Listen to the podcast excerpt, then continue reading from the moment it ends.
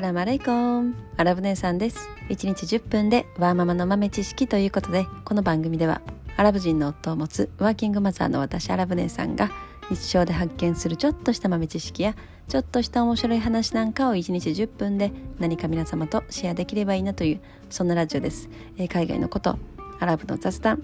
育児の話マヤ歴の話宇宙の話仮想通貨の話、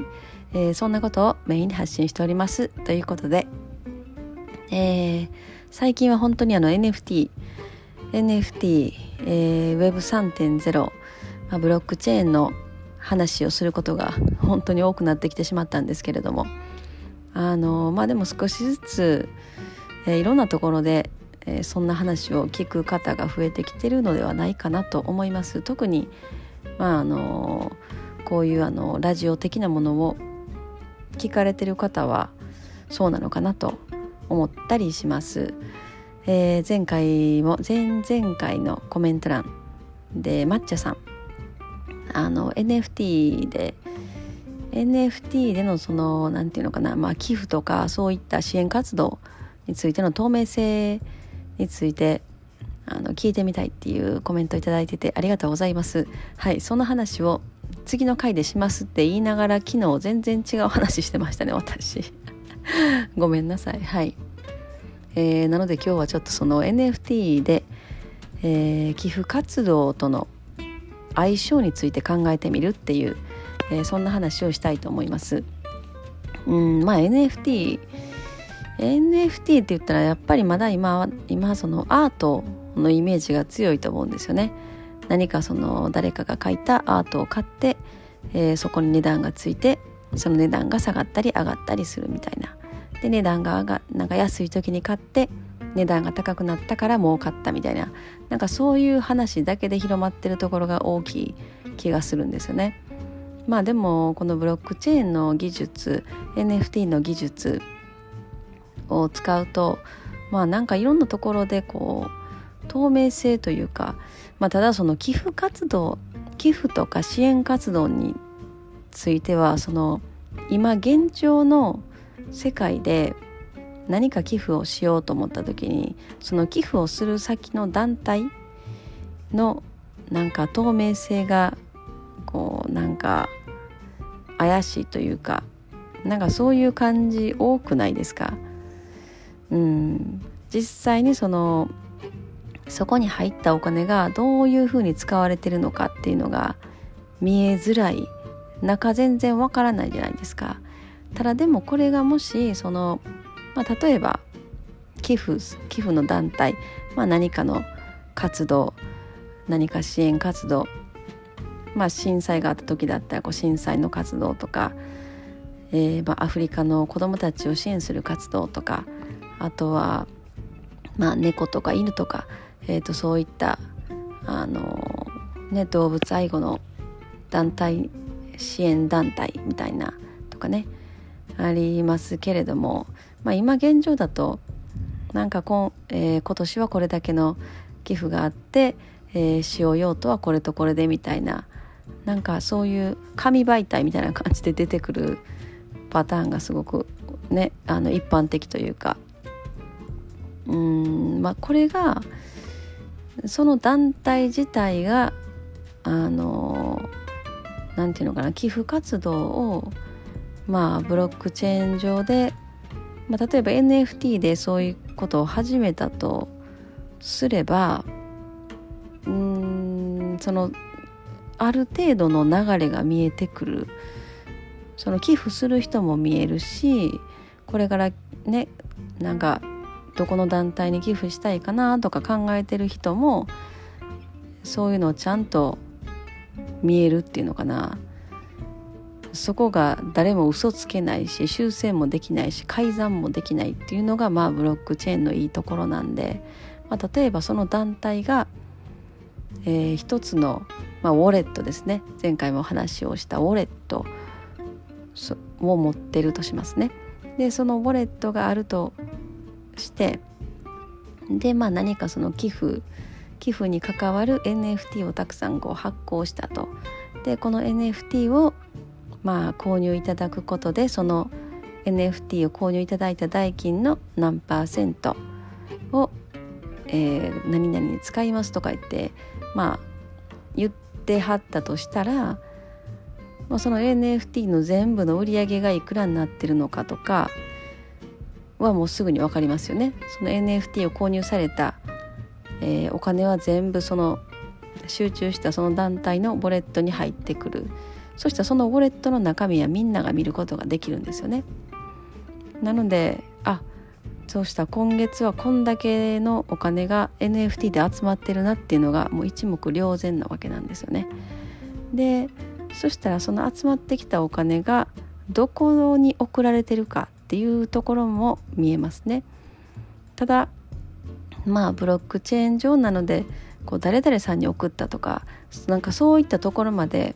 わからない。でもそのウォレットに一旦入ってきてる全てのその NFT の売り上げが売り上げから例えば何パーセントこれにこれこれに使いますと言われてたのであればその何パーセントかがおそらくどこかの仮想通貨取引所とかにね送られてるはずなんですよね。というのもその NFT を購入する時には基本的には仮想通貨まあ今はなんかクレジットカードでね買ったりとかもできるようになってるみたいですけどまあでもそれでもおそらくクレジットカードででえー、て言うのかなこうリアルタイムで仮想通貨を購入してそのまま NFT を購入するっていう形のシステムだと思うんですよね。なので、まあ、入ってくるのはおそらく仮想通貨、うん、なのでその仮想通貨を一旦そのまあ日本だった日本で寄付の団体ね寄付活動されてる団体だったら日本円に変えてその日本円でまあ何かねその寄付に関する活動をするっていうことになると思うのでそしたらその仮想通貨集まったそれだけの仮想通貨これだけを使うということだったらまあ取引所に送ってるなとかまあそこまでは見れる。ただその取引所に送った後まあ、日本円に変えた後がもう追えなくなっちゃいますよね。だからここの問題もまだ大きいなと。まあただそのどれぐらい売り上げてるかなとか